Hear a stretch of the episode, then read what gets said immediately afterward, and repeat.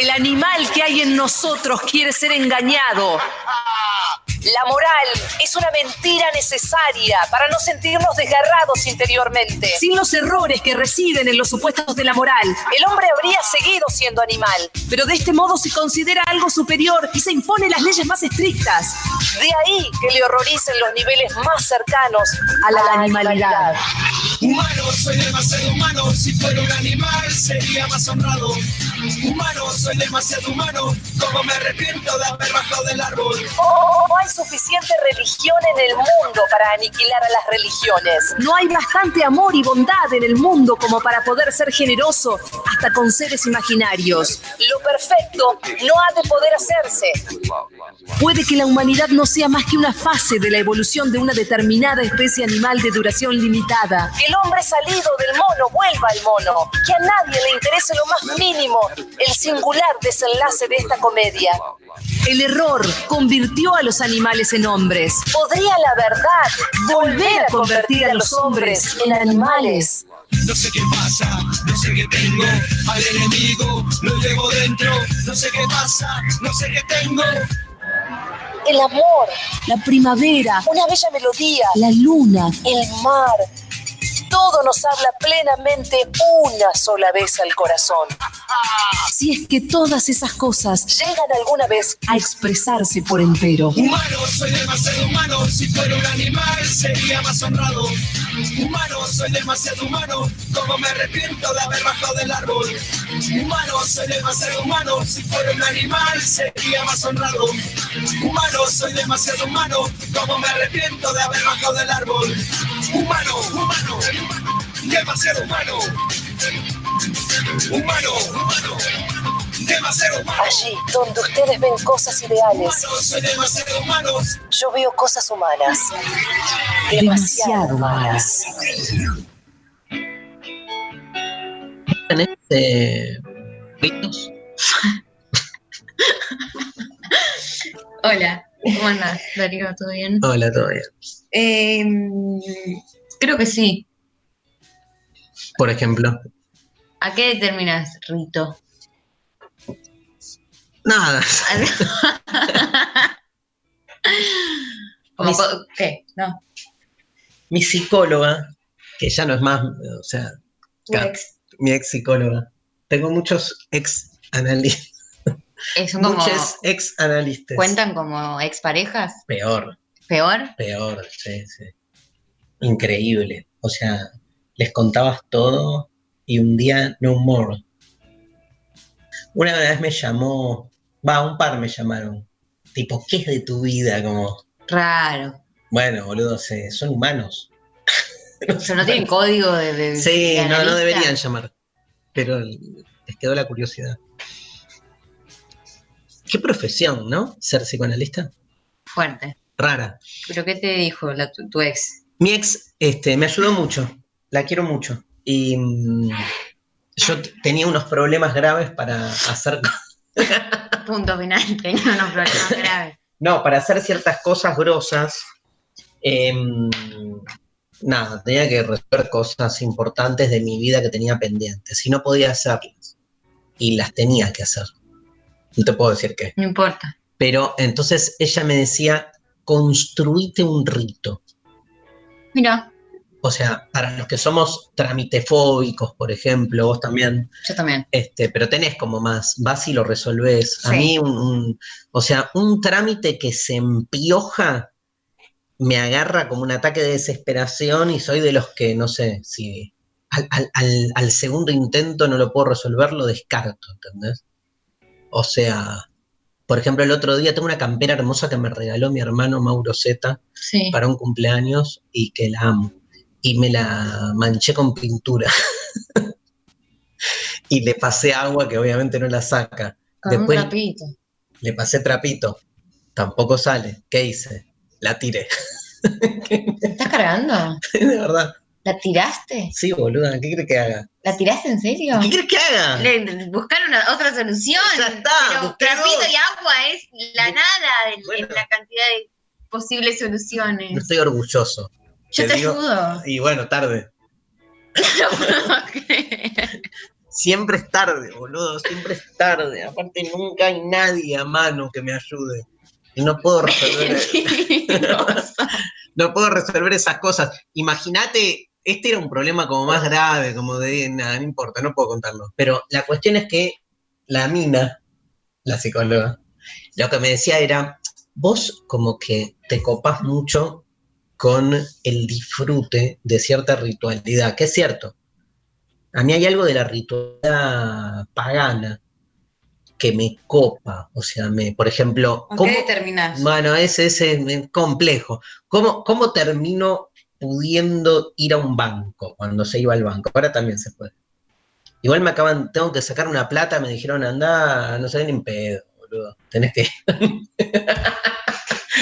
Bueno, en el contexto del país en el que estamos, un gran mensaje. Em, bueno, nada, estoy en el banco, estoy en el banco y veo que eh, uno de esos bancos que te dan un numerito, entonces tengo que armarme como, como, como este, ciertas prácticas que no remiten a nada concreto, ¿entendés? Como por ejemplo sentarme este, en, sillas impares, este, claro, empiezo a hacer cosas. Un rito es un juego. Es como transformar una situación de mierda en un juego. El juego lo seculariza un poco al, al tema que no podés, con el que no podés. Hay un tema con el que no podés. Entonces, el, rito te, te habilita, ayorna, suaviza, y yo creo que desplaza también tu imposibilidad hacia otro lugar. Estoy un poco abstracto, pero tiene que ver con eso, como que yo sí, eh, eh, no, o sea, eh, moriría en el banco, moriría de, fobia, moriría de, depresión, pero no sé, como empezar a contar, por ejemplo, una vez, me acuerdo hace mucho con una gran amiga, que no voy a nombrar, Estoy muy eh, misterioso hoy. Sí, muy críptico. Íbamos a, trabajar a la tarde a dar clase y, como que era un garrón la vuelta en el aroma del orto, donde trabajamos. Y entonces nos creábamos como ritos como para tolerar el, la vuelta. La vuelta. Y por ejemplo, una era, nos tomábamos el, subte, ¿viste? Pero de constitución, combinación, nada, boludo, eran muchísimo tiempo. Entonces nuestro rito era, nos metíamos en un vagón y era, ¿a quién te cogerías del vagón? No bueno el. Eh, no es que cogías, pero... Imaginación. Era claro, pero era como muy divertido el juego y lo íbamos anotando, ¿entendés? Este, entonces como que se, al final, lo intolerable del viaje era sobrellevable por el rito de ese juego. Dicen que hay una relación, la antropología dice que hay una relación entre rito y mito. Como que de alguna manera. ¿Cómo? Claro, como todo rito supone una épica por detrás. Supone un mito que, el rito viene a consumar, ¿no?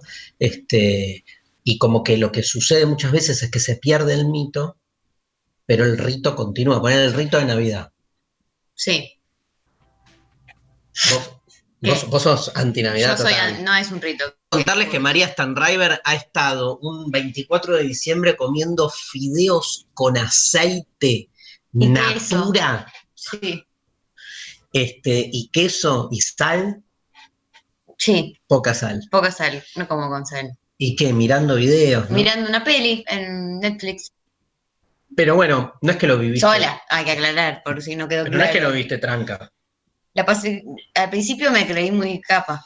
Y después te, te, agarró un tiro. Y, sí. Y, nada, me bueno, con amigues. Ponele, el rito de Navidad. Eh, sí. Eh, digamos, el mito. Está bueno transformar los ritos que a uno no le copan en ritos propios. Como que yo después de esa Navidad empecé, a, por ejemplo, pasé todas las Navidades siguientes con amigues haciendo otro, otro tipo de festejo que no es el, el convencional. Claro, pero acá tenés el rito, obvio, pero el rito es lo que queda como separado de lo que este, en su momento eh, había resultado su causa. O sea, en este caso Jesús haciendo... Jesús y eso, el nacimiento del niño Jesús, del niño Dios. el nacimiento del niño Dios. Ay, me olvidé las canciones de, Navidad que las, las sabía. ¿Vos no? ¿Cuáles? Las que se cantaban. Tu mamá las sabe todas. ¿Hay canciones de Navidad? ¡Ay, sí, María! Bueno, Dios mío, qué falta total de educación católica. A vos te tendrían que haber mandado, boludo, a una iglesia ahí. Truc, truc, ya. me mandaron un templo. Mentira. ¿A qué templo te mandaron? A la unidad básica, boludo. Los muchachos peronistas. Dios mío. La- las, las patas en la fuente puede ser tipo mm, Y el rito, pero ahí el como rito. ese rito iniciatorio del peronismo. Dicen, eh, tenés que, si no metiste la pata en la fuente, no ¿Vos metiste la pata en la fuente? Pero hay, viste, como una No, no, pero poner el chori en una marcha. es, es un ri- eso es un, para mí es rito. Pero ¿por qué es un rito? Porque no es que tenés hambre. No, te tenés que comer Te un tenés que comer un chori obligada. Sí. Porque a, a mí lo que me pasa con los ritos, como en todo, ¿no? Piensen que tengo muchos problemas. Y en este caso es como que todo lo que implica una ritualidad dogmática me rompe las bolas. Me peleé con todas, tipo, este, eh, no sé, o sea, tenés que hacer, este, no sé, en- si te casás tenés que hacer determinado, no lo hago. Este, si tenés un hijo, tenés, no lo hago, ¿entendés? No, lo- no quiero dar. Nada, me peleo con los ritos institucionales. Después sufre el otro, ¿no? Pero no importa. Pero al mismo tiempo, me encanta la construcción de la ritualidad propia. Me encantan mis propios ritos, que después, que son más cábalas, ¿entendés? Los llevas después al plano de. ¡Ey, caballero! ¡Y la rita! ¿Qué? Y la rita. Ah, no, pero ¿sabes qué? Como que el, el rito, digamos, tiene de bueno, es como que le pone un poco más de onda a la vida. La vida es Una verga. trágica, boluda, claro. Está como desprovista de, de- de- es vacua, es llana, es un, son células. O sea, la materialidad de la vida mundana está desprovista de, de sentido. de. Entonces hay, que, hay como que construir sentido. Muchos han construido religiones, este, no sé, hay gente que tiene otras idolatrías, pero las idolatrías suponen como creer en algo. El rito ni siquiera necesita estar esa atadura con, con un objetivo. Es como más, ¿viste? Te enganchás como por ahí. Me, me acuerdo de Karate Kid. ¿Vos viste Karate Kid? Eh, mm, puede ser. Bueno, Partes, partes seguro. era como que el chabón quería aprender este, a hacer karate. Sí, y lo hacía hacer otras cosas. Claro, le daban una Escoba. y le decía, o pintá, ¿viste? O sea, Y el otro decía, "Ay, ¿para qué me va a servir que pinte una pared? y después se supone que ganó porque se acordó cuando hizo la grulla. ¿Te acuerdas de la grulla? No, boludo, la grulla es esto. Sí, con las manitos arriba. Muy buena la grulla. Eh, bueno, ¿cuál es la consigna? Hay consigna y hay eh, Premio, sorteo. sorteo. Como siempre. Sorteamos con la consigna. ¿Cuáles son tus ritos cotidianos? Sí. Una entrada para tu clase del martes que viene. Mañana, que ahí la estoy Ah, preparando, mañana. que no encuentro una cita, boludo, me estoy volviendo loco. La clase sobre La banalidad del mal. la banalidad del mal. Dos. Dos entradas. Y también Dos más dos más. para Construir el amor. De Construir el Amor en Cuarentena, Dieci- die- 13 de septiembre. domingo, En el 18 Conex. horas, Vía Conex, claro. con Luciana Pecker, orgasmo, monogamia, deseo. Los tres temas que vamos a debatir con Luciana Pecker. Te sorteamos dos entradas para el evento del domingo 13 de septiembre y dos para la clase que voy a dar mañana sobre la banalidad del mal. Vamos a trabajar este, un- nada, de todo. Este, desde Hitler, pasando por Videla, temas así como, Muy tranqui. sí, lights, Light, light este, total. acerca de eso, de, de la bosta que es el ser humano, básicamente. Bueno, participan respondiéndonos cuáles son tus ritos cotidianos a través de la aplicación. Nos pueden escribir, nos escriben a través de Instagram, de Twitter. Van a encontrar colgado ahí el posteo para respondernos. El equipo está respondiendo eh, con lo propio. ¿Ah, sí? ¿No Sí. ¿Te interesa? Sí. Mariana Collante nos responde: Mis ritos cotidianos son despertarme y desayunar en silencio. El café con leche y lo tomo, leer alguna poesía al azar. Luego bañarme, hacerme un mate y ponerme a trabajar estudiar, salir, etc. Eso es la vida, boludo. Mariana, ¿cuál es tu rito? Vivir. O sea, tiene que ser una parcialización de la existencia, me parece, ¿no? Digo, el rito, bueno, lo- los ritos, viste, este, tienen muchos ritos. Un montón. Me acordé porque está el rito de la circuncisión, Sí. que es muy debatido, ¿no? Porque hay muchos que se niegan porque es una mutilación del cuerpo, pero al mismo tiempo, ¿qué es? Es un rito de pertenencia. Sí. El rito de los redondos, que es la misa. La misa de ricotera, papá. Todo esto, ahí es como que, es como que en algún momento, no sé, Mariana después cuando este, haga su columna se lo preguntamos, es como que esa práctica casi lúdica se independiza del motivo. Es Sí. el rito queda como rito. Es este, de. eh, Eh, es eh, una palabra, eh, ¿viste? eh, eh, eh, eh, De tu eh, campo eh, eh, semántico. El campo semántico de la chota. Iván Santarciero Sí, ¿qué dice? dice: Van los míos. La ducha de la mañana, prender la radio. Cuando cae la noche y me sirve un agua de vino. Bien, está Bien, bien, está, más, está más puntualizado. Prender la radio es eh, como un Es rito, rito. claro, porque no importa lo que escuchás. Bueno, hay gente que, viste, que tiene como cierto ritual de escucho tal programa aunque ya no te importe. No sé, tengo como mi relación eh, oscilante, ambigua. Con... Por un lado me parece que son absolutamente enclaustrantes, como aprisionantes, ¿viste?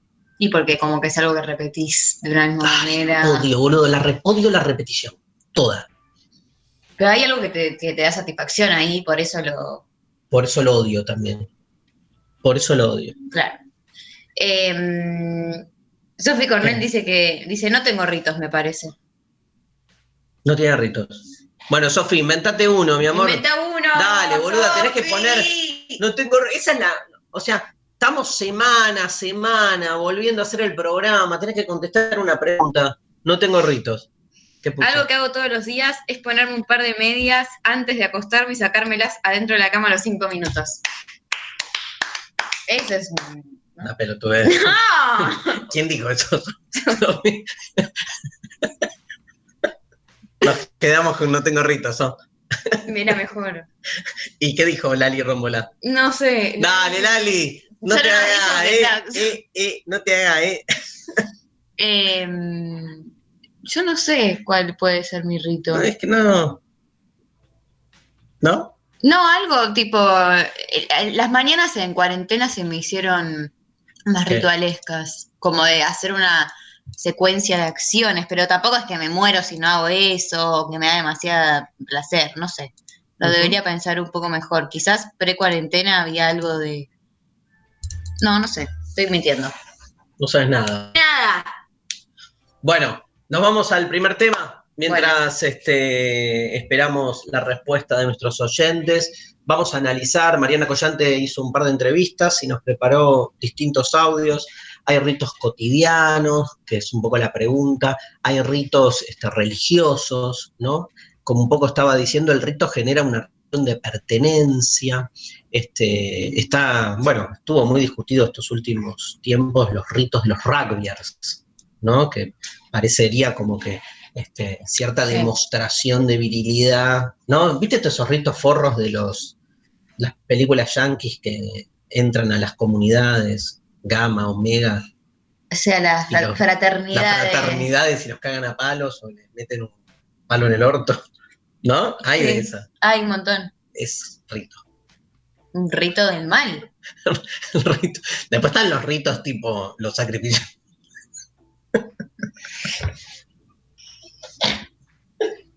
Igual, ¿cu- ¿cuál es el, el borde para no caer en un relativismo cultural? Eh, Bueno, bueno. no, muchacho.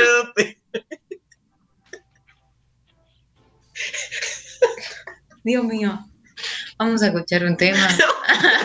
¿Cuál es el borde para que me encantó? No, para no caer en, en el relativismo cultural de. ¿Qué tiene de malo el relativismo cultural? ¿Eh? ¿Eh? Ah, esto era sacrificio matando gente. en No.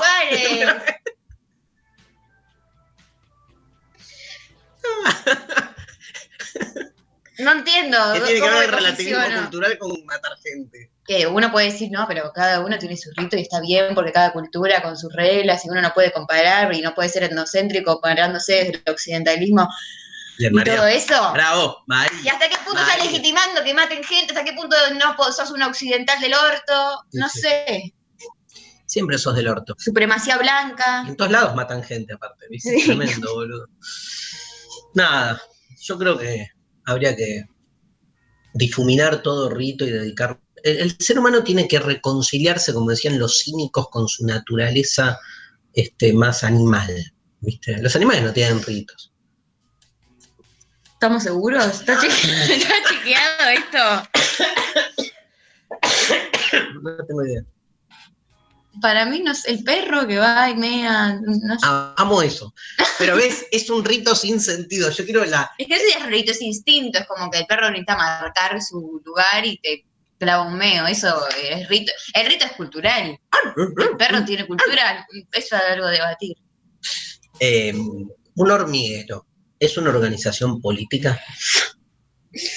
La pregunta de hoy. Bueno, vamos a escuchar el tema, o sea, el rito. Nos preparó Pablo 30 este, una serie de canciones y el tema más grosso de todos los tiempos del rock nacional es un tema de Soda Stereo que se llama El Rito. ¿Pero hay mensaje, María? Están llegando un montón de mensajitos. Eh, J dice, mi rito cotidiano es un té antes de dormir con un pedacito de chocolate y un libro. Me da paz pensar en ese momento del día. Hermoso. Papel nos dice, cada vez que extiendo la ropa limpia la toco con los labios. En principio es para ver si está húmeda, pero en Mirá. realidad lo hago siempre, incluso cuando sé que está seca. Mira, Uy, están llegando unas cosas que te digo. a ver. Eh, sigo. Eh, Tere, mi rito es acomodar la alfombra de al lado de la cama antes de dormir para que esté bien acomodada cuando me levanto.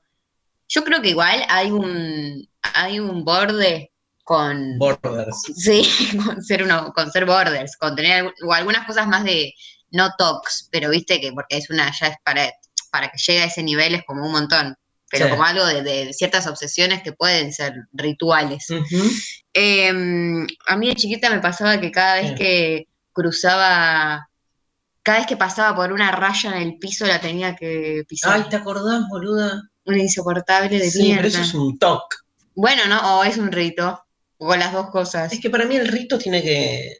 Ser medio. No, consciente, como que entras y salís. Claro, eso no era consciente. Claro. Yo ah, tenía que sí. te- neces- tenía la necesidad de pisar las rayas porque si no no podía avanzar. Calendaria dice: salir al patio a ver a mis gatos apenas me levanto de la cama, no importa ni el clima ni qué ropa tengo. Y otro, en medio de las reuniones de Zoom y cosas para hacer, busco unos segundos para tirarme a la cama. Sofía dice, en cuarentena empecé a laburar con Futurock. Corto para almorzar cuando arranca Seguro La Habana. Si hago un break a las 16 lo termino cuando empieza Furia y luego termino el día de laburo a las 20. Ah, bueno, está es lindo eso, ir... Los eh, ritos de mates, dice Andrés Tula, con crónica anunciada para arrancar los días. Los fines de semana Amo. son desoladores.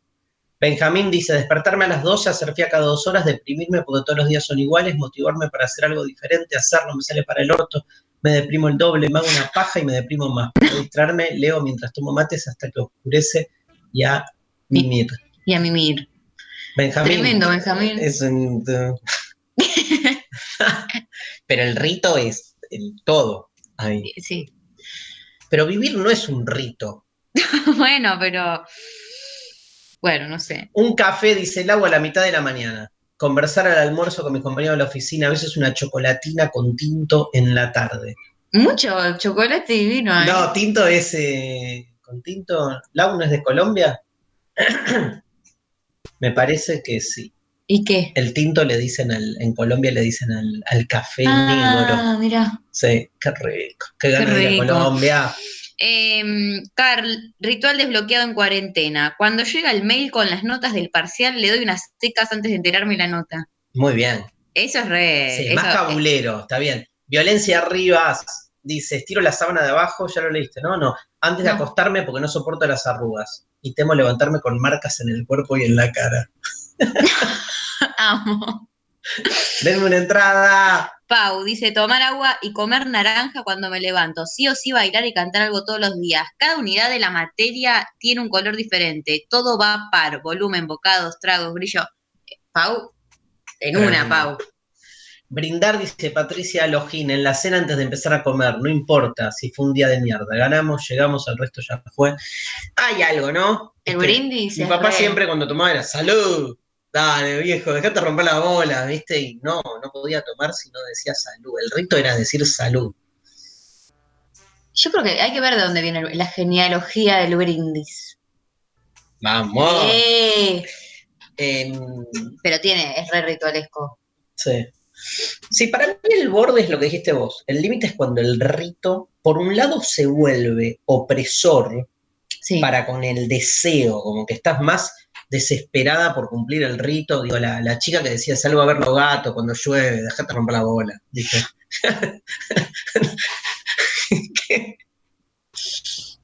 La queremos, Ah, pero lo que digo es, nada, es más fuerte como se, se vuelve un- una obsesión. claro, ese es Cuando el el. rito se vuelve una obsesión, Cuando no podés no hacerlo, ta- deja de ser un rito. Y lo otro es cuando lo haces y no sabes por qué. Eso entra. Claro, esa es la religión. Claro. eh, La historia de la cultura, básicamente. O sea, jugamos al fútbol y cuando eh, vas a la historia del juego te das cuenta que en realidad era los antiguos pegándole a la cabeza de los este, conquistados que le cortaban la cabeza y jugaban, la pateaban. No sabía eso. Claro, y el ajedrez, todos los juegos remiten, son rituales, porque remiten a situaciones que de algún modo se fueron como eh, ayornando. Por suerte jugamos al fútbol, porque si no estaríamos cortándole la cabeza a la gente. Eso Sí. es, ¿qué? ¿Qué? No. No, que los ritos cumplen ese rol así como de sublimación, de algún modo. Nuestra oyente que sale a ver los gatos es como que eh, ahí se le juega algo, ¿entendés? Es como que modula algo que no, que, que no le está cerrando. ¿Sigo? La vida es demasiado efímera si no la llenás de todas estas pelotudezas rituales como para creer que tiene algún sentido. Gente, al final, rito va, rito viene, las parcas se entretienen. ¿Sabes quiénes son? ¿Las parcas? Sí. No. Mejor. No, sí. Eh, ibas a terminar diciendo, lo, rimaste, estuvo bueno. Pues ibas a decir, eh, te cagás muriendo igual. Eh, el, el apelativo cagar muriendo es tuyo. Yo no puedo creer, porque yo de solo pensar, ah, le- aparte te quiero decir algo, yo tengo un familiar que se murió en el inodoro, como Videla. Ay. Videla se murió en el inodoro. ¿Sabías? No sabía. Ah, boluda, te estoy dando una primicia. ¿En serio? Sí. Lo encontraron en, en el inodoro. Por ahí se murió parado, no sé, se cayó. Pero lo encontraron en el inodoro. Como tu familiar. Mi familiar la encontraron muerta y el médico dijo como que tuvo un ataque de corazón, estaba muy débil y, y pudo haber tenido con el esfuerzo. Ay, no, no hago más. No, no cagás más. Eh, bueno, ¿No tenés la sensación cuando estás cagando que se te puede explotar el cuerpo a veces? ¡Yeah! ¿Tenés ritos para esas cosas? Tipo, por ejemplo. Recién me llegó un mensaje que por ¿Qué? Twitter de alguien que decía que para cagar tienen que desnudarse antes. Mira, me copa. Este, o viste lo que se llevan libros, El celular como que arrasó. rito total. Ya está. Ritotal, ritotal. Río. Ritotal. Bueno, más mensajes. Cuenta como rito la modelo María Eugenia Rito. Ay, Dios. El esto peor se. Chiste de la historia ¿Sabes qué? de demasiado humano. Lo en nivel de droga ya dando vuelta. na- eh, o sea, natural. Boludo, no hay droga.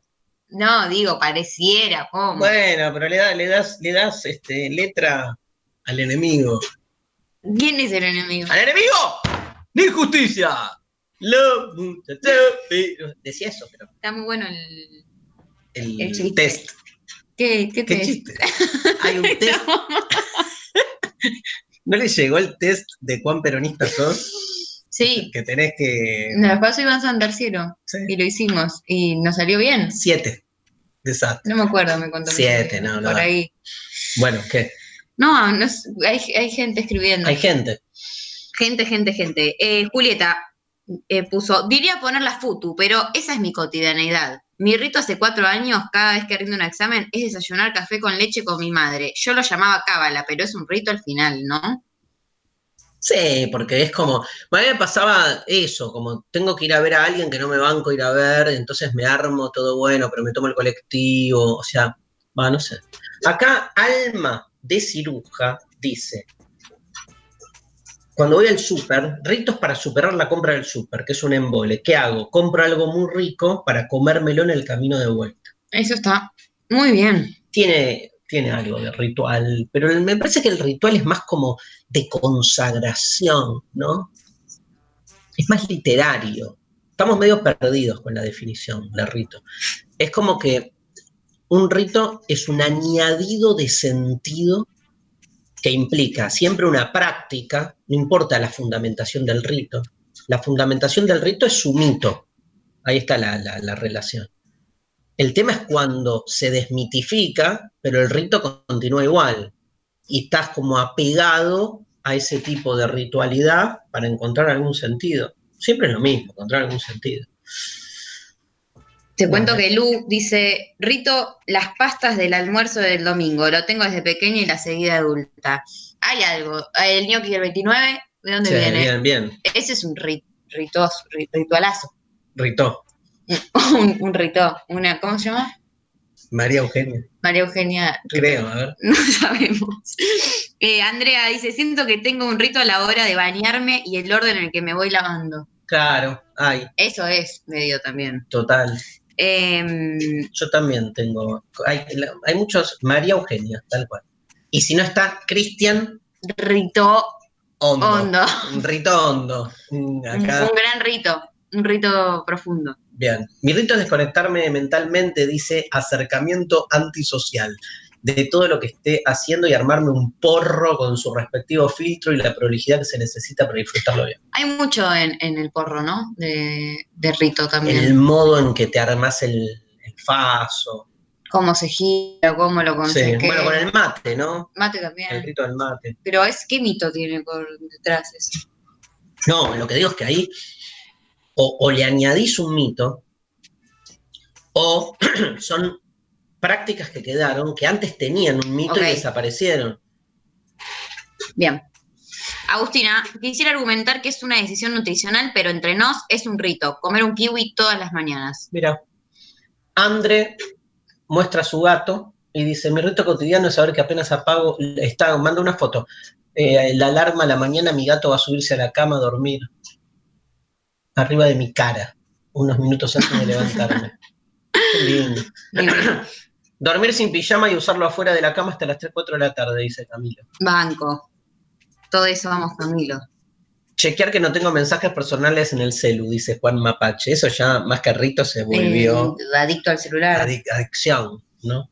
Eh, Vane dice, mi rito cotidiano es empezar a ver un drama coreano cada vez que empiezo a preparar un final.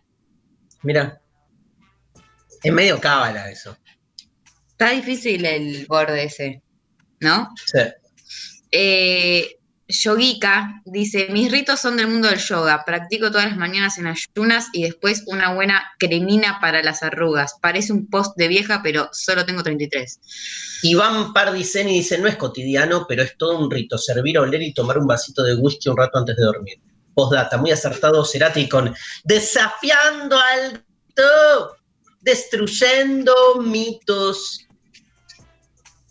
Bueno, Tommy nos manda, soy coleccionista de piedras semipreciosas y algo que creo es un rito es colocarme un collar diferente, depende de cómo me siento o mirar los minerales que tengo, siempre descubriendo detalles nuevos. bien. Muy bien. Bueno, ¿alguno más? Rosarine dice, mi gato tiene el rito de despertarme todos los días, ocho y media de la mañana, eh, de la misma forma, arañando su reflejo en el espejo hasta que me levanto y le doy comida.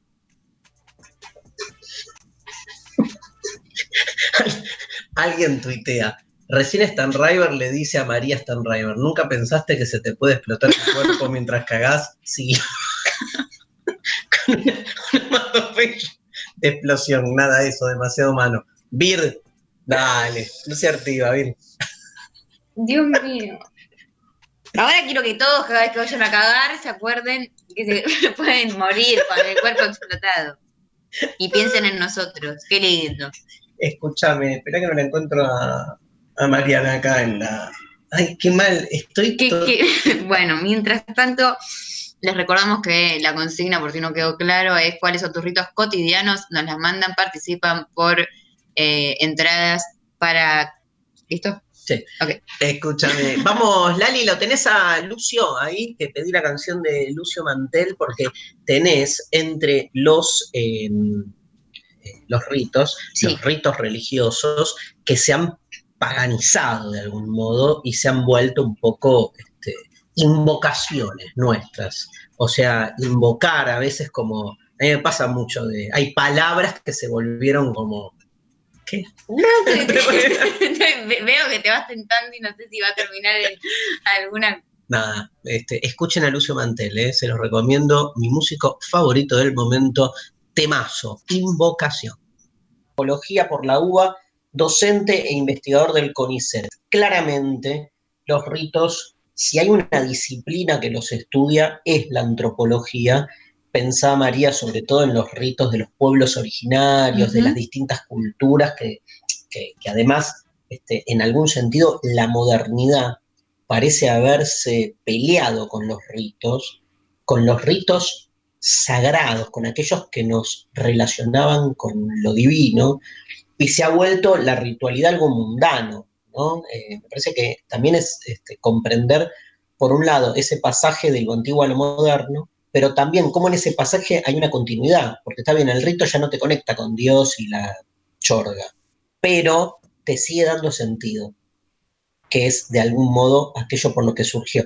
Vamos a escucharlo al doctor eh, en antropología eh, César Seriani Sarnadas. Le preguntó Mariana, ¿qué es un rito? ¿Qué es una cábala? ¿Cuáles son sus diferencias? Podemos entender a los rituales como un conjunto de acciones simbólicas, culturalmente definidas.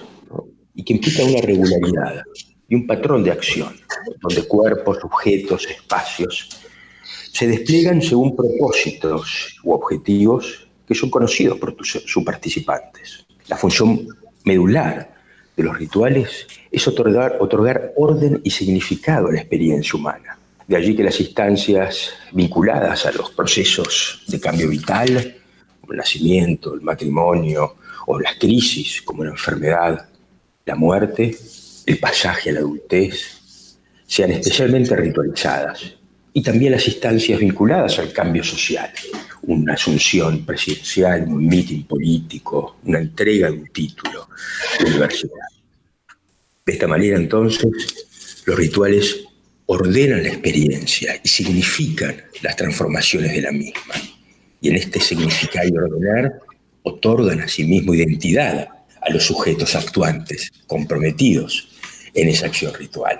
Las cábalas, al menos en nuestra sociedad, podemos entenderlas como dispositivos microrituales, ¿no? cuya función se dirige a la seguridad y la protección contra el infortunio.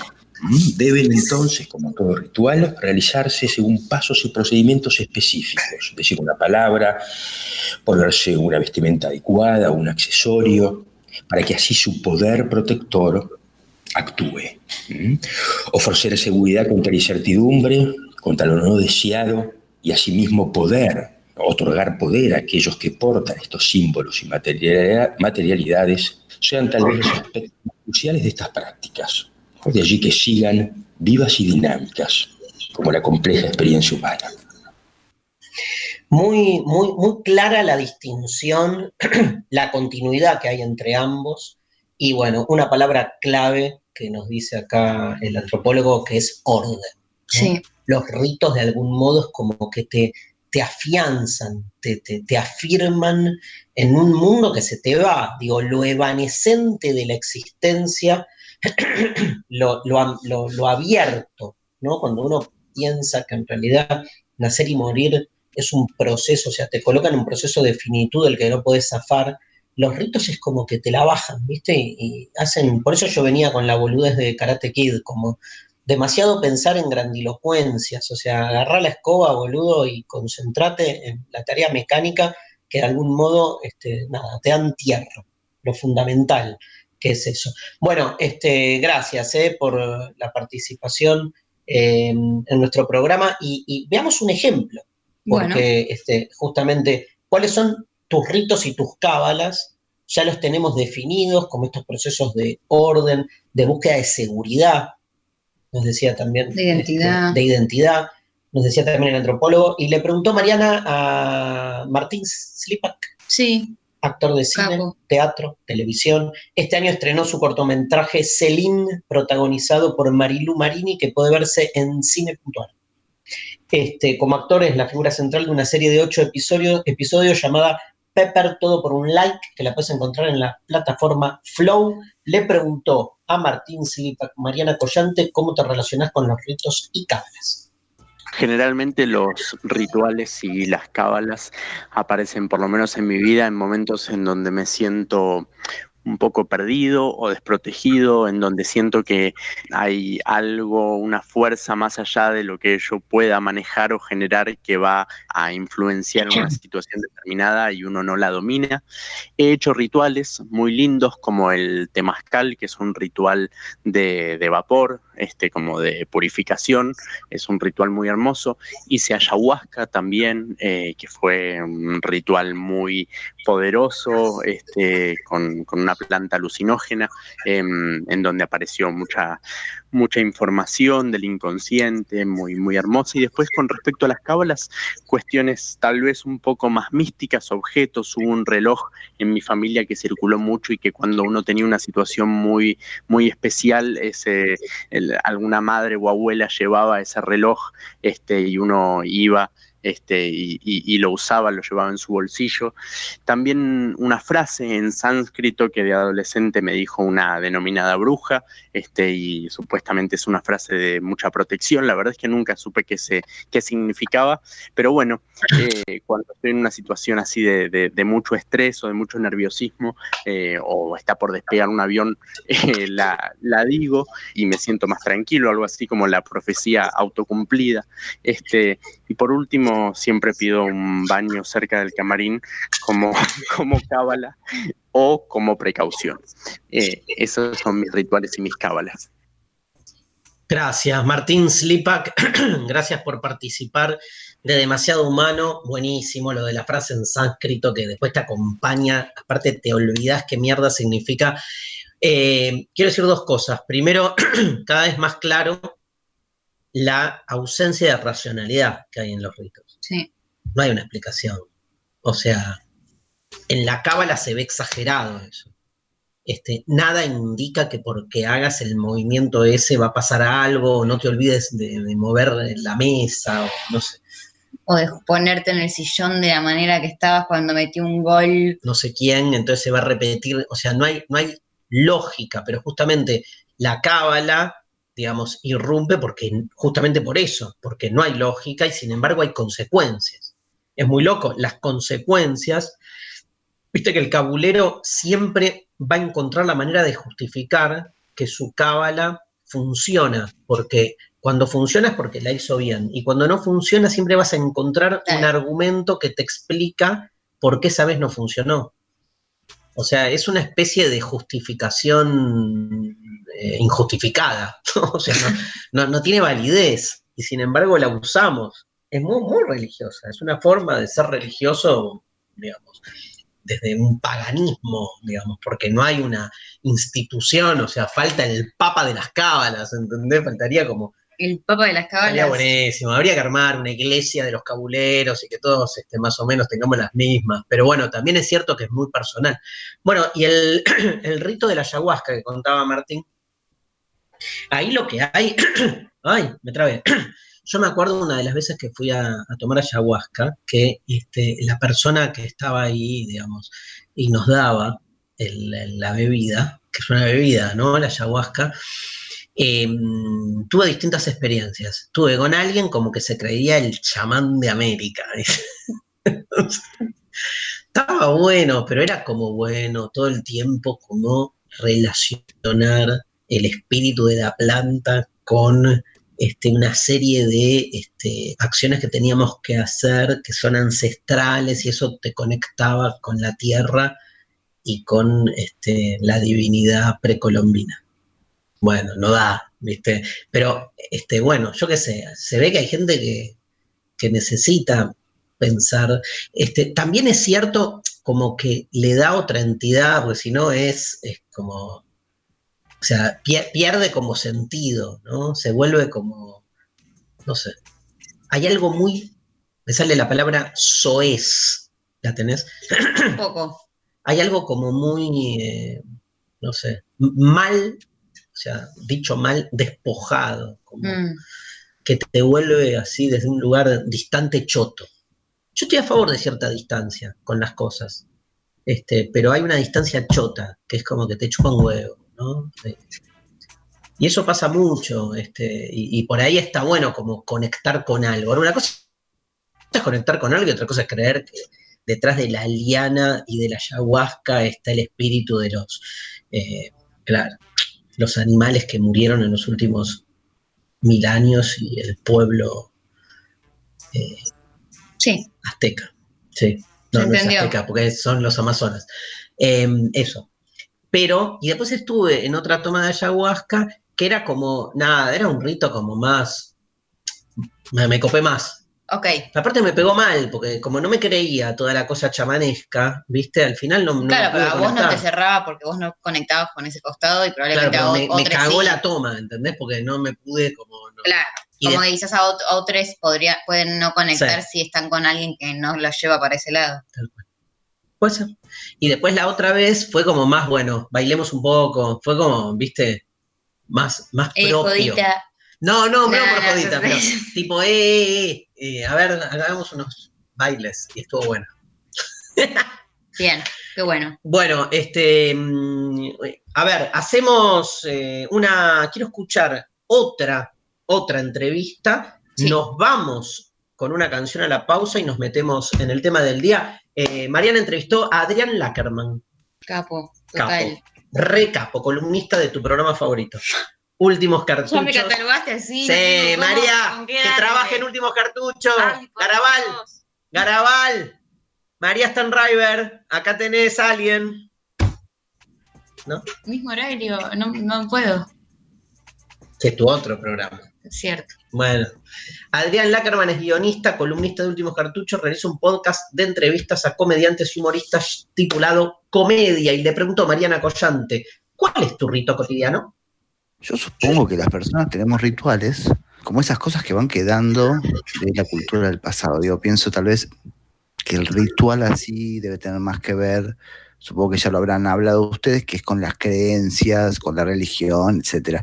Pero, digamos, pienso que mucha gente ha abandonado eh, la creencia así más clásica y se ha armado sus propios eh, becerros de oro, ¿no? Entonces, vemos ahí a los tipos y a las minas que, para, que, que hacen asado y arman todo un ritual que consta de cortar la morcilla cruda, de servirse vino, de poner un tema musical, etc. Y ahí veneran el placer, el disfrute del encuentro familiar o con amigos. Mi ritual está a la hora de dormir. Yo tengo como un, un hábito, una costumbre, pero que también es un ritual, que es ponerme la radio antes de dormirme. Yo ahí no sé si, si mi Dios es dormirme o lo que creo en realidad que mi Dios es la radio, ¿no? Yo creo que ahí lo que estoy haciendo es no hacer otra cosa más que escuchar la radio. Entonces la escucho en el silencio de mi casa, con el auricular acostado. Creo que, que ahí mi ritual está en venerar la existencia divina de la radio y de los que la hacen. Capo, grosso, Grosso. un placer. Adrián Lackerman con nosotros. Estaba pensando que este, últimamente tengo como rito todas las noches clavarme un shot de mezcal. Mira, ¿Viste? Me traje unos mezcales de Oaxaca, se me están agotando, después me regalaron, después compré uno, pero es más para colocarme para dormir que como, para no tomarte un... que como ritual. ¿Un Sí. qué? Nada. Ah, escúchame, ¿tenés un mensajito? Hay un montón. A ver, alguno. Eh, Mora, que puso, mi rito es observar la gente en el transporte público. Siento mucha satisfacción en ver a todos y que no se sientan observados, para olvidar algo que odio mucho, que es viajar en subte. Claro. Leoncho puso, cagar fumando. Es, me, Es, es- yo tuve una novia Sí, cuando era adolescente sí, que un día tuvimos como, me parece que fue la primera vez que estuvimos juntos sí. y en eso estábamos en la casa de, de los padres y no había nadie, éramos muy jóvenes, ¿eh? 18, Babies. babies, y en eso me grita Darío y voy y estaba cagando, fumando en el...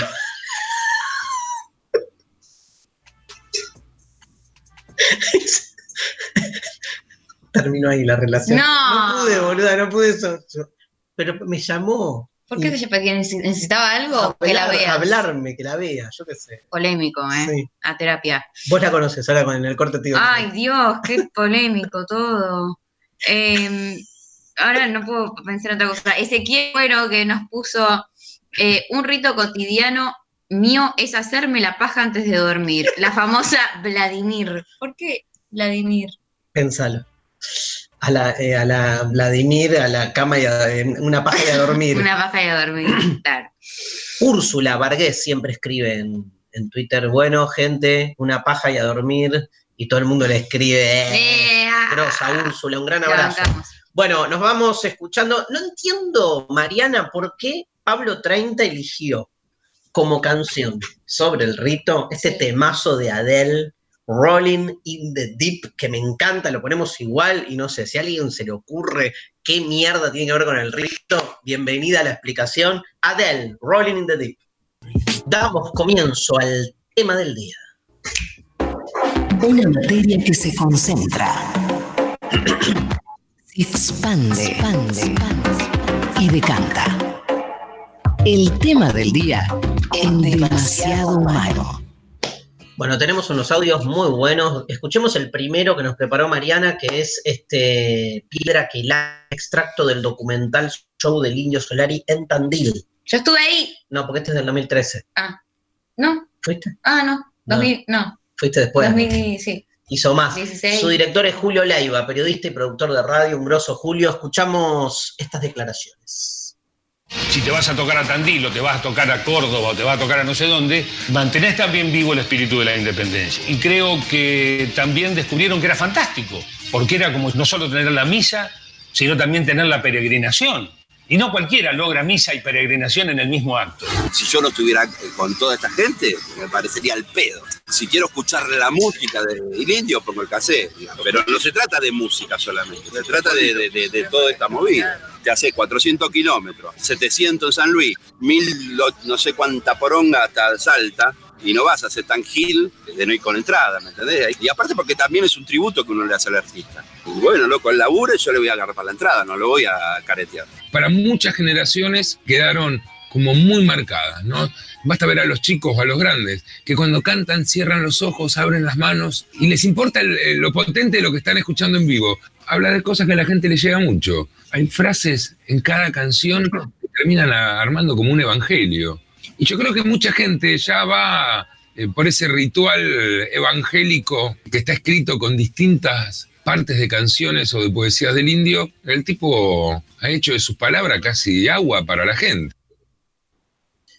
tiene mucho el rock de rituales, este, en el sentido, ya no son ritos cotidianos, sino como ir a un vivo es todo un ritual, ¿no? Porque un poco lo que escuchábamos, escuchamos a Lalo Mira, a Pergolini y a un, a un fan que estaba ahí hablando en el, en el documental. ¡Ey, poronga! Este, pero que tiene un poco eso, ¿no? Digamos, el, es como ir a una iglesia en algún punto. El rock tiene mucho de religión. Sí, y, y de lo que se arma también en, en esa multitud, ¿no? A nivel Sí. energético, como Total. algo de, de Como ir a la marcha también. También. O sea, no, no necesariamente vas a la marcha desde un lugar sabiendo que lo que estás pidiendo se va a lograr. O sea, no, no, no tiene un efecto utilitario, porque sabes que en general no se logra. Pero hay algo que te convoca, la experiencia. La palabra es la experiencia. El ritual te conecta con una experiencia más allá de las, las- los propósitos típicos que imperan en nuestra sociedad, como lo productivo, lo utilitario, te saca un poco de escena. ¿Lo conoces a Ezequiel Capa? Sí, claro que sí. Pero vos, porque estás enamorada de Dicky del Solar. Solar, el único cheto que te copa. Que me copa. Bueno, eh, en el Teatro Labardén de Rosario, un- plataforma Labardén Teatro donde estuve añares, dando clases, haciendo shows, eh, hizo un monólogo sobre los velorios. Uf, ¿Querés escucharlo? dale. A ver, el rito del velorio. Yo cuando voy a los velorios estoy yendo, voy pensando que no lo voy a mirar al muerto. Si no, mirá, entra vos, yo me quedo afuera, a mí no, yo la verdad no. ¿Sabes cómo te lo miro después, no? ¿Sabés la mirada que le pego a ese muerto? Incluso chequeo que no estés respirando. ¿No hacen esa ustedes? No vengan acá a buscar lecciones de moral. Yo les cuento lo que a mí me pasa. Yo te chequeo que no esté ahí. Yo creo que es una cosa muy egocéntrica mía, porque yo lo que quiero es ser como el protagonista del velorio. Hay una persona que se murió y eso es toda una ceremonia social y- o religiosa a veces, porque alguien se murió. Mirá si hizo cosas esa persona para ser el protagonista esta noche. Pero no, yo quiero ser el que descubra que está, ¿no? Ah, Ezequiel Campa descubre en velorio. Es una buena joda para hacerlo a los familiares. Mira, yo me acerqué recién y yo sé que es un momento de mierda, pero me acerqué y hizo como con la mano, así, no sé. ¿Ustedes chequearon? ¿Alguien certificó que el tipo, hoy le estamos enterrando vivo, es una picardía? ¿Por qué no hacemos una cosa? Le pegamos unas amarreadas y se levanta, pedimos su... Se va toda la concha de su madre. Y cuando ves a cajón cerrado, vamos a abrirle un cachete. Bueno, el humor es clave, ¿no? Porque te deja entrever, eh, y esto lo digo con todo amor y respeto, el, el, el velatorio, boludo. Escenario de mierda. Horrible. Pero viste, como que hay que pasar por ese rito, ¿no? Este, Bueno, también es muy, es muy evidente cómo cambia en, en cada cultura, ¿no? Eh, la forma de- en la que se, se- se genera ese momento. Digo, hay gente que, hablar, que- que ni hablar. sabemos que no la se toma como momento solemne y súper de todos en silencio, sino que hay un festejo. Bueno, hay diferentes formas de atravesar y diferentes ritos a través, a- alrededor de la muerte. ¿Fuiste a muchos velatorios? No. Yo fui un montón. En una me tocó hablar el año pasado. Este, me pidieron de una persona que quería mucho, pero que no era muy íntima, había un montón de gente, nada. O sea, hablé en un cementerio, también me acuerdo. Bueno, Aparte por filósofo. Sí, no, no, pero es como, no sé, no sé, la despedida. El ritual tiene más que ver con los que quedamos, obvio. El que murió, sí, murió. Ya ¿viste? está, no estaban viendo eh, Sí. el velorio. ¿Sabes Bueno, qué a ver, pensé? ¿Qué? Nada que ver. ¿Qué? Pero que es medio un rito también eh, que tengo cuando con ir al cine, como Sí. todo lo que implica la, la situación de comprarte alguna boludez para comer, sentarte a elegir el asiento que te parece el mejor, no sé qué. Yo lo vivo re. re Escupirle al hijo de puta que come pochoclo al lado tuyo. Por la eso- concha de tu madre, ¿por qué no te vas a comer pochoclo ¡A tu casa! forro? ¿Para eso- qué vas a comer al cine, tarado? No, bueno, comer en silencio. No, No, que no coma, boludo. Es un, A mí me gusta horas. comer, pero en silencio. Si Quédate no, en tu casa viendo Netflix. Igual ahora no se puede, pero cuando se podía. A mí me gustan horas poco convencionales para no cursarme con esa cantidad de forros y forras que. 11 de la mañana. Sí, dos de la tarde. Está bueno, ¿eh? Lo Igual ahora no se puede, pero lo recomiendo. Te quiero decir algo, hablando de los ritos, me llegó este librazo de Giorgio Agamben, que sabes que lo leo, que se llama Epidemia como Política, muy crítico de la cuarentena, de, de- de la pandemia, está con todo Agamben. Adriana Hidalgo, la editorial, y bueno, tiene uno de los artículos, este, se queja obviamente de la imposibilidad ritual de despedir a los muertos, ¿no? Y le pega a la iglesia, mucho. pegó mucho ese tema, que es cierto, que es una cagada, pero bueno, es como para, yo no, no, no estoy ni a favor ni en contra, digo, es para repensar por qué necesitamos de cierta ritualidad a la hora de eh, que se nos muere alguien. Este, evidentemente no, no, no, no queremos soltarlo, ¿no? El rito es como que alarga, todas esas cosas empiezan a, Sí, o, o le da otro tipo de cierre. o le da otro tipo de cierre. Bueno, la escuchamos a mi amiga, mi gran amiga Ángela Lerena, que en una entrevista que le hizo eh, Mariana eh, nos habla, porque Ángela es periodista deportiva, Lo sé, ¿eh? de cómo el rito se juega en el fútbol. A ver. El mundo del fútbol profesional y del deporte de élite en general son muy importantes las cábalas, súper importantes. ¿Por qué? Porque se trabaja mucho para reducir el margen de error eh, y para tratar de controlar la mayor cantidad de variables posibles. Así trabajan los deportistas, sus entrenadores, eh, se entrenan, estudian movimientos, incorporan ideas, software, formas de entrenamiento, siempre tratando de, reducir al mínimo posible todo lo que eh, se escapa de su control. Y el azar es tan importante y está tan fuera de nuestro control, esa pelota que pega en el palo y entra y te convierte en un exitoso o pega en el palo y sale y convierte todo tu proyecto en un fracaso, que se intenta eh, controlar de la, mejor manera posible ese azar, ¿eh? eso, que no depende de uno. Y bueno, el intento de controlar esa suerte, ese azar, son las cábalas. Es también eh, la apelación a la religión, de alguna manera. En general, el futbolista eh, apela al santoral de la Iglesia Católica, pero también tiene otros santos eh, oficiosos, como la difunta Correa, eh, o a, o a veces que se pone una estatua de la Virgen en el banco de suplentes y se le mezcla con una, una estampita de San Cayetano. Hay como una mixtura también entre cuestiones religiosas y cábala, esto de entrar con el pie derecho a la cancha, de persignarse, hacer la señal de la cruz. Son todos intentos de controlar el azar y, lo que escapa del control de los deportistas de élite. Yo no creo, yo soy muy racional, a mí tráeme la ciencia, explícame todo empíricamente, pero por las dudas, viste, qué sé yo, si estás sentado en un, en un asiento y llega el gol de tu equipo, y bueno, por las dudas te quedás sentado en el mismo lugar. Esas, esas cada tanto las hago. Eh, Cada tanto las hago porque Ángela, que sos hincha de algún cuadro ¿Qué? que no nos estás diciendo, yo no quiero, yo lo sé, no lo voy a revelar.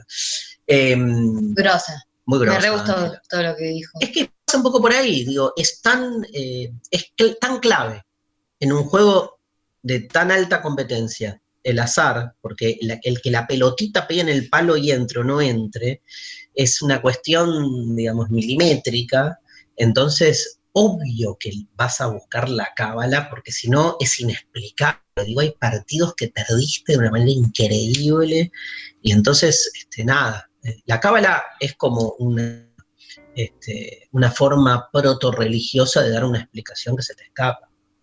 Además, nada, los tipos están toda la semana pegándole la pelotita, ¿por qué, s- ¿por qué no entró en ese momento? O sea, estás como, aparte es tan resultadista el fútbol que estás desesperado por hacer todo lo posible para que se resuelva de un lado o de otro. Este, ¿Querés escuchar qué dicen los futbolistas? Dale. Dale, escuchamos el audio número 10. eh, informe, los rituales de los mejores jugadores del mundo.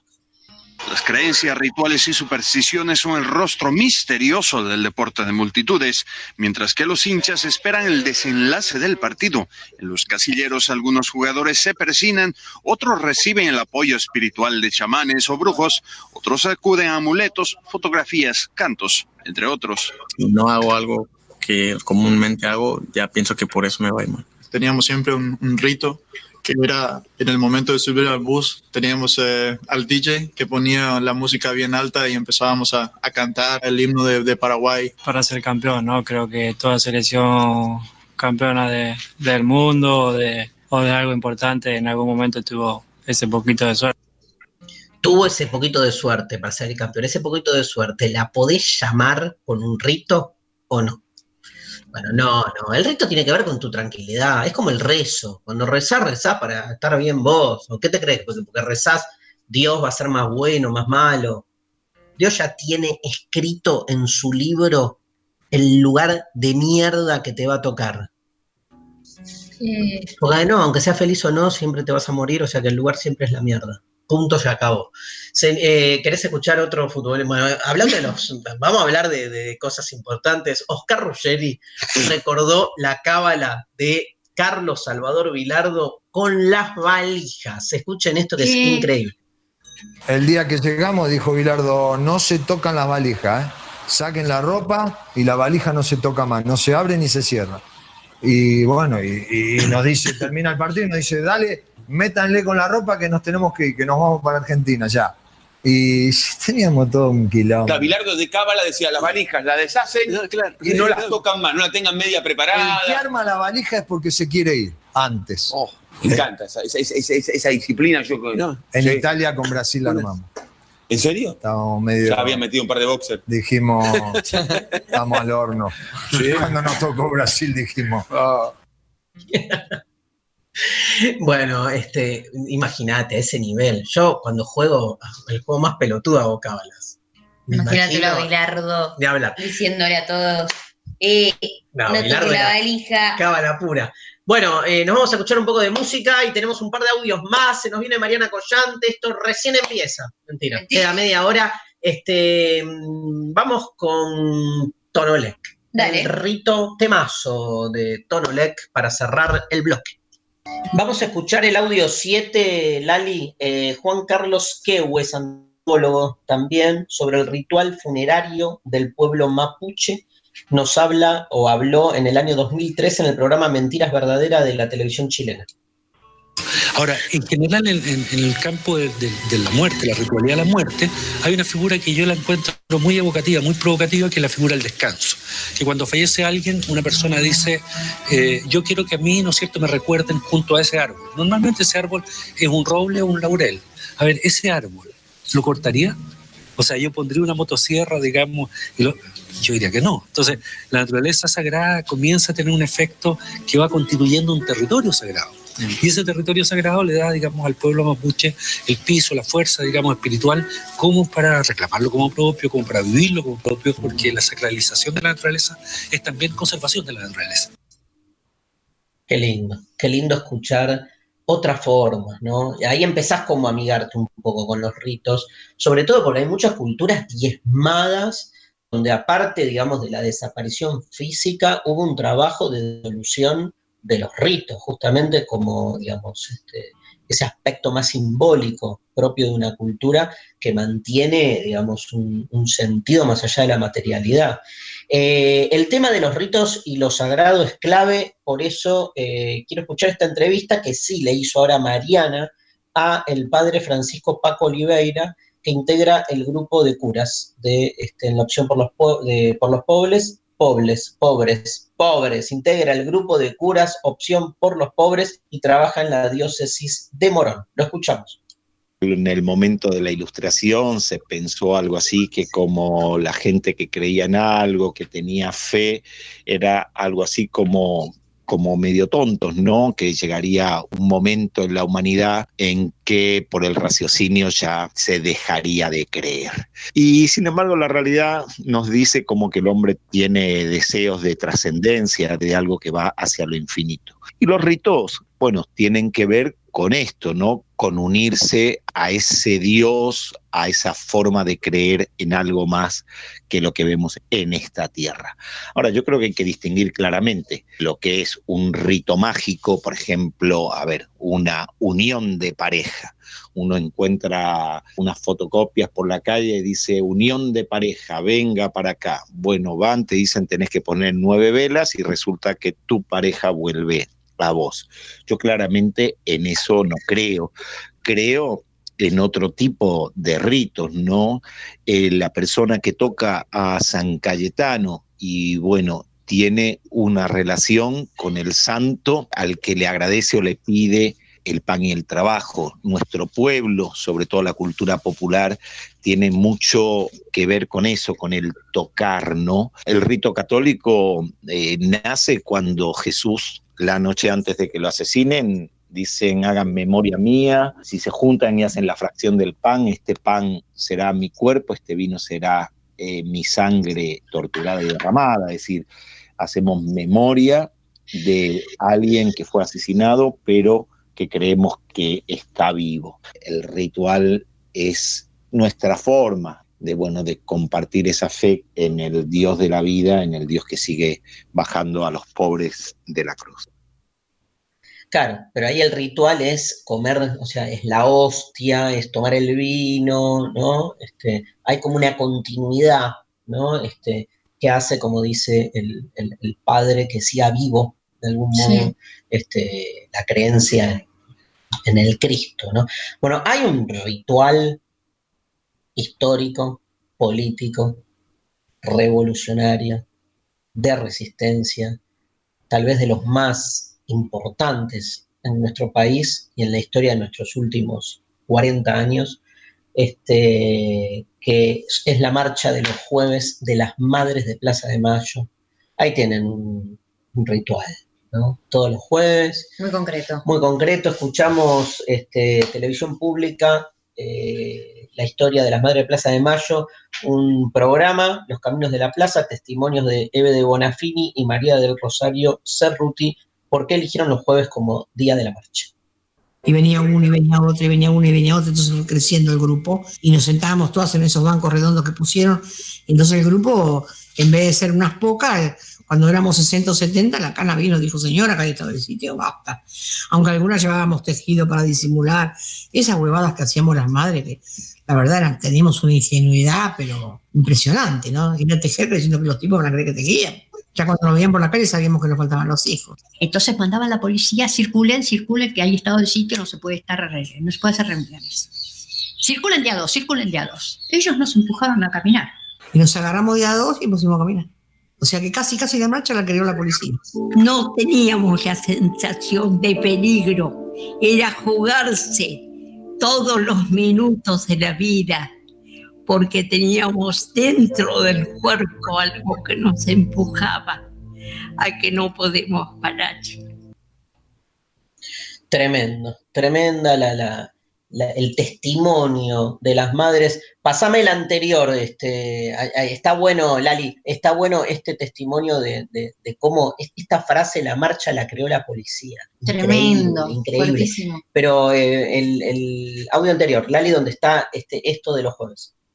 Un periodista extranjero se acercó a la Plaza de Mayo para entrevistar a un grupo de mujeres que desde hacía casi un año caminaba en silencio como gesto de protesta. Eran las madres, que cada jueves a las 15.30 reclamaban por sus hijos desaparecidos bajo la dictadura cívico-militar que gobernaba el país. El hombre quería hacer una nota con su historia y ellas le repitieron lo que habían dicho cientos de veces. El periodista escuchó, tomó nota y preguntó, ¿pero cuándo? El 30 de abril era un sábado. Yo trabajaba en ese momento, así que no fui a, la, a esa reunión en, Plaza de Mayo. Ese día se encontraron 14 personas, 14 mujeres. En la Plaza de Mayo, que eh, cruzan la gente de los bancos y todo, no había nadie. Nosotros lo que queríamos hacernos visibles, aunque sea que los pocos que pasaban nos vieran. Por eso después decidimos ir los viernes y después una madre dijo, noche, los viernes no, que es día de brujas, vengamos los jueves.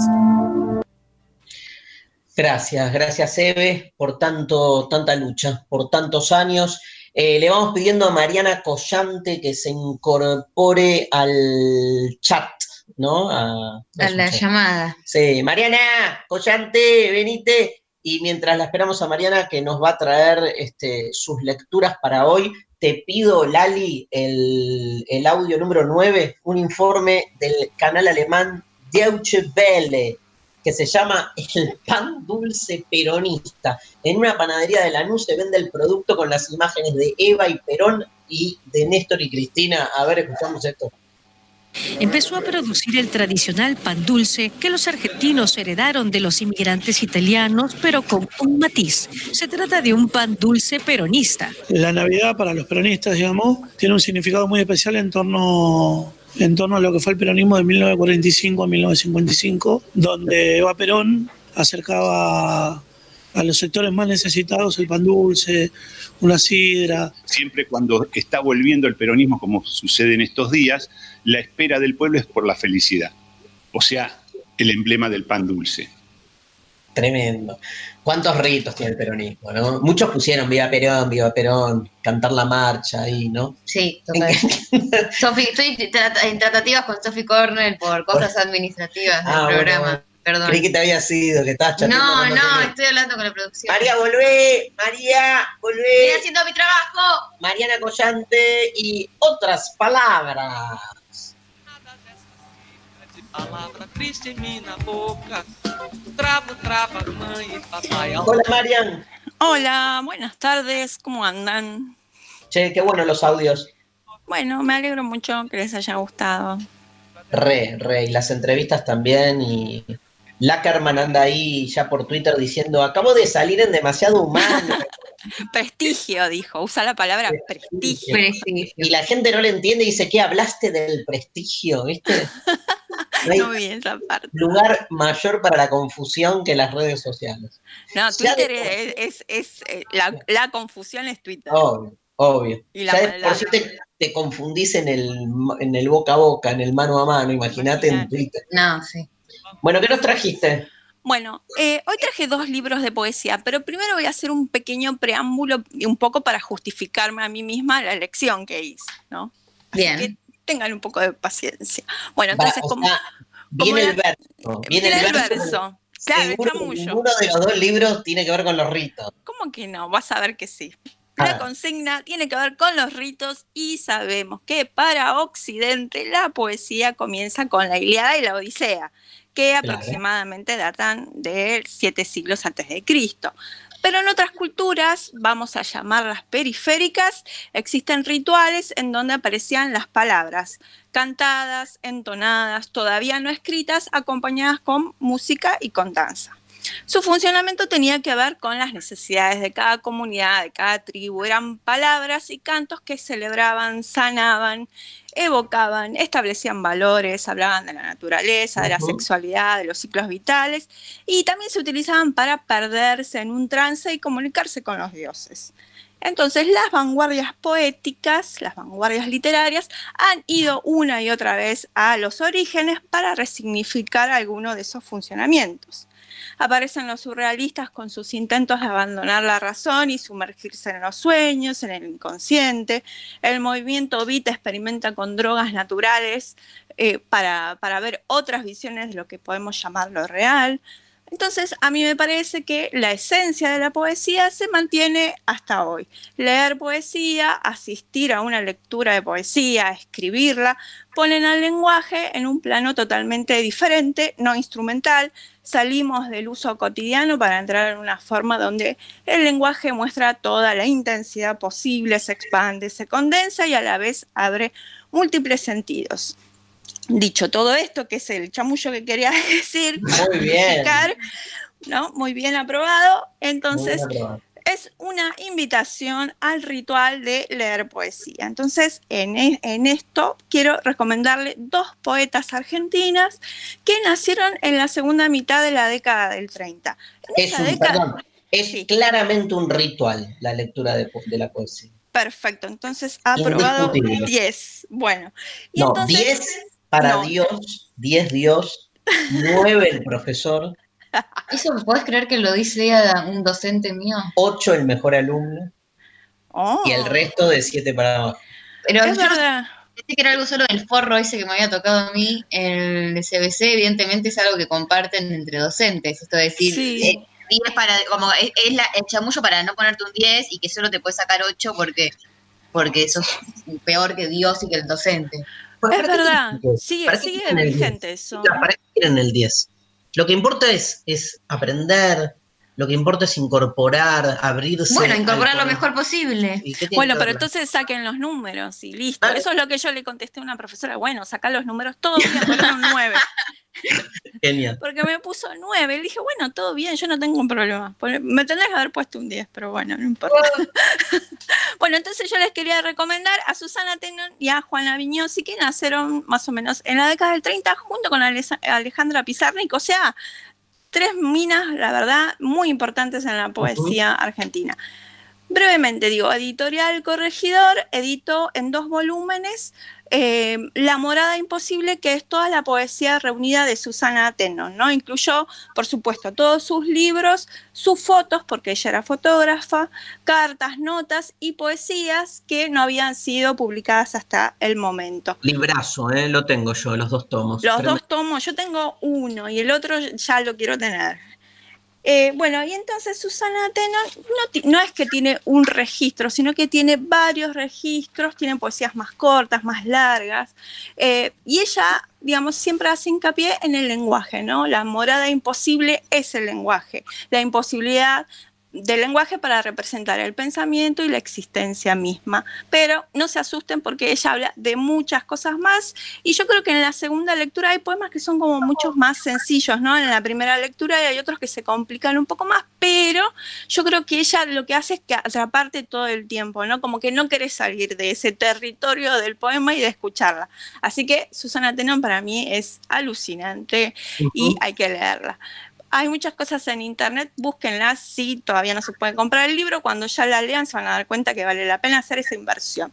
Hay un Bueno, par de programas en Canal Encuentro que lo pueden buscar en Contar, ¿no? que es la plataforma donde está todo, este, que hay un par de, de programas dedicados a ella, vida y obra que están increíbles.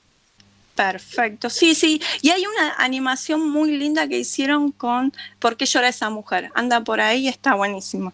Buenísimo. Eh, que es su poema, digamos, más, más conocido. Bueno, y en el caso de Juana Viñosi, Novísimo es su último libro. Ella lo, te- ella lo tenía preparado y lo publicó la editorial Adriana Hidalgo luego de su muerte en 2015, ¿no? Ella murió en el 2015 y ya lo tenía como listo para sacarlo antes de preparar las obras completas, que eso no, no se realizó todavía. Bueno, y en este libro hay una continuidad de su irreverencia. Bueno, Juana Viñosi tenía esa especie de, potencia que era la irreverencia y sobre todo la cuestión política, ¿no? Una poeta que se definía como proletaria y siempre, como que siempre hacía eh, varias mm, ha- hacía varios hin- hincapié sobre todo en la gente que toma la poesía como algo inofensivo, ¿no? Como una postura. Entonces, quizás eh, un poco irónicamente siempre se refería a esas personas y sobre todo a no ser una persona, a una poeta que esté dentro del mausoleo de los poetas, sino ser algo más terrenal y más político, ¿no? Ella dice en uno de sus poemas, tal vez fui solo eso, una, una mujer que se tomó en serio su compromiso con unas ideas, un hombre y las palabras. Y para finalizar, digo, si bien las dos poetas no se definían como feministas, vamos a encontrar muchísimos poemas vinculados a esta forma de estar en el mundo por fuera de los estereotipos de las épocas, ¿no? Reflexionan y piensan a, a partir del feminismo y actúan como feministas, así que tienen que leerlas a las dos. Susana Teron por ahí es más este, últimamente, ¿no? Más reconocida, pero la obra de Juana Vignosi es impecable, ¿no, Marian? Sí, sí, ti- tiene de todo. Y aparte, a mí hay algo que me encanta de ella, que son los textos son muy cortitos y que no tienen ni, ni, ni mayúscula ni punto final, ¿no? Es como un gran poema que se está escribiendo todo el tiempo. Hermoso. Escúchame, te, no te vayas todavía, te invito a escuchar la última entrevista que tenemos, eh, que es de Dolores Reyes. ¿La querés presentar? Sí, Dolores Reyes es una gran escritora. Escribió un libro que se llama Come Tierra, que la verdad que, la, que, que está muy bien, muy bueno, muy bueno el tema, que es el tema de, de los asesinatos de mujeres, ¿no? De los feminicidios. Y ella le dio toda una vuelta muy interesante. Y en esta, mm, en esta entrevista que le hicimos con, el- con respecto al tema del día, habló de sus ritos. Ella tiene, yo quiero decirlo, tiene siete hijos y convive con los siete hijos, escribe novelas y trabaja de docente, hace todo eso, entonces para ella es muy importante los ritos. Si querés, escuchamos a ver qué dijo. Dale. Mis rituales son tempraneros, porque soy una mezcla de insomnio y días de vorágine de cosas para hacer. Mi ritual tiene que ver con levantarse, hacerse un té, prender saumerios y encender la computadora y una luz tranquila que me permita leer, escribir y pensar las primeras horas del día, cuando todos los demás duermen, eh, porque son las únicas horas que paso en soledad. Para mí un ritual es una acción íntima que se sostiene en la repetición y que de alguna forma interrumpe el tiempo cotidiano y nos instala en una temporalidad ritual, en eso que más deseamos y disfrutamos porque nos conecta más profundamente con quienes somos y nos ubica de alguna forma en una relación con el mundo. Tremendo. Hermoso. Hermoso, gracias Marian, gracias por tu trabajo de siempre. Este, se vienen los... Les ganadores. Sí, pero antes tenés algo para compartirnos. Tengo algo para compartirles. Claro que sí. Em, dame un segundo. Te doy los minutos, segundos que quieras. Ay, un montón. Bueno, em, les contamos que la Comisión de Asuntos Internacionales del Consejo Interuniversitario Nacional, a través de su red de cooperación internacional de las universidades nacionales, te invita a participar mañana, martes primero de septiembre, desde las 10 horas, a un webinario que podrá seguirse de manera abierta y gratuita. El espacio abordará el uso del sistema SIU Guarani 3 como herramienta de registro de movilidades estudiantiles para las instituciones universitarias. El evento podrá verse en vivo En el canal de YouTube del CIN encontrás los requisitos y seguís las novedades del Consejo Interuniversitario Nacional en sin.edu.ar. También nos llegan noticias desde el conurbano bonaerense. La Universidad Nacional de Quilmes aprobó en reunión de Consejo Superior la renovación del protocolo de acción e intervención ante situaciones de violencia o discriminación de género. El programa de acción institucional para la prevención de, de la violencia de género en la UNQ constituye un espacio desde el que se impulsan acciones para visibilizar, combatir y prevenir esta problemática en la universidad y reemplaza el protocolo aprobado en 2016. Además, es el responsable de aplicar el nuevo protocolo ante eventuales situaciones que, que acontezcan en la institución. Descargas el archivo completo y encontrás toda la información al respecto en unq.edu.ar. Excelente. ¿Tenemos ganadores? Tenemos ganadores. Eh, cuatro ganadores. Por un lado, para todo lo que es la banalidad del mal tu clase del mañana en el, eh, a través del Conex 20 horas, gana por la app Lourdes, que nos mandó que su rito es que una vez al día. ¿Qué pasó ahí? Un aplauso. Son los aplausos de- de- del, del pueblo. Eh, una vez al día nos contamos las desgracias con mis amigas y nos decimos mutuamente, vos podés, triste. Nos dice Lourdes, eh, Lourdes manda un mail, por favor, a demasiado humano ok, demasiado humano ok, arroba gmail.com. Y por Twitter, Patricia, que eh, mandó brindar en la cena antes de empezar a comer, no importa si fue un día de mierda, ganamos, llegamos, el resto ya fue. Y para. Ellos ganan la por la banalidad del mal. Ellos- Mañana, y todo el que quiere, mañana de 20 a 22, entradas a la venta para la clase de matemáticas. Muy bien, y para de consumar en cuarentena, tenemos dos ganadores. Por un lado, por Twitter, Alma de Ciruja, que mandó ritos para superar la compra del súper, que es un embole, comprar algo muy rico para comerlo en el camino de vuelta, unas galletas ricasas, unos postecitos dulces. Y por otro lado, por Instagram, eh, mi Clintal, que puso, cuando me agarra ansiedad, panicosa, mirar el cielo arriba, mirar de los departamentos, ver si tienen luz fría o cálida, imaginar la vida de los otros. Eh, a todos les va a contactar eh, la producción, cualquier cosa mandan, si no también un mensajito, y para Lourdes que escriba al mail, eh, hasta ahí. Excelente. Espectacular. Maru, se nos fue el programa, increíble. ¿eh? Chau, chau, adiós. Chau, chau, adiós. Quizás mañana estando lejos me olvidé cómo sigue. Chau, chau, adiós. Bueno, había pedido un par de temas y cerremos con. ¿Qué querés? Mira, tengo. A ver, Tengo. me gusta elegir, a ver cuál es el... Parte de la religión de Charlie Oh, García. Bueno. Eh, Rezo por vos. No. De Charlie Es el- ah. y están todos ahí. Como elegir entre los hijos. Y Lisandro Aristimunio, eh, una, que no me acuerdo.